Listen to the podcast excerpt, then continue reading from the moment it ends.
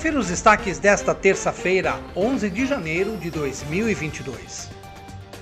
O vereador Pedro Kawai se pronunciou esta semana sobre a carta aberta à população divulgada pela Associação Ilumina sobre a suspensão do repasse de recursos pela prefeitura ao hospital que mantém atendimento a pacientes com câncer. Kawai disse que não se contesta a relevância do hospital e da associação que desenvolvem importantes programas de prevenção e diagnóstico precoce de vários tipos de câncer. Ele afirmou que a prefeitura precisa ter convênios que complementem o atendimento de forma a otimizar e a acelerar a qualidade dos serviços e não cortar recursos dificultando o acesso. Ele se solidarizou com a equipe gestora do hospital, funcionários e especialmente com familiares e pacientes do Ilumina.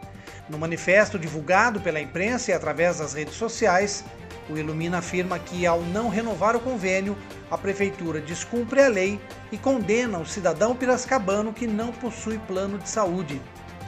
Para o vereador Pedro Kawai, é lamentável que o Executivo não reconheça a importância do Ilumina para Piracicaba a ponto de não demonstrar esforço suficiente para buscar uma solução para o problema. E depois de estar interrompido o agendamento das vacinas na semana passada, a Prefeitura anunciou hoje cedo a reabertura para programar as doses da vacina contra a Covid-19. Já estão disponíveis as vagas para o agendamento da primeira e da segunda dose, além da dose adicional aos que tomaram dose única da Janssen. E a partir das 3 horas da tarde estarão abertas as vagas para o agendamento da terceira dose.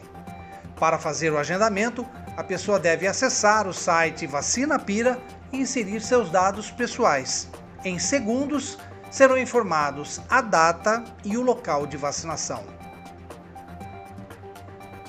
Acompanhe os nossos podcasts pela Rádio Kawai, disponíveis no Facebook, Instagram, YouTube e no Spotify.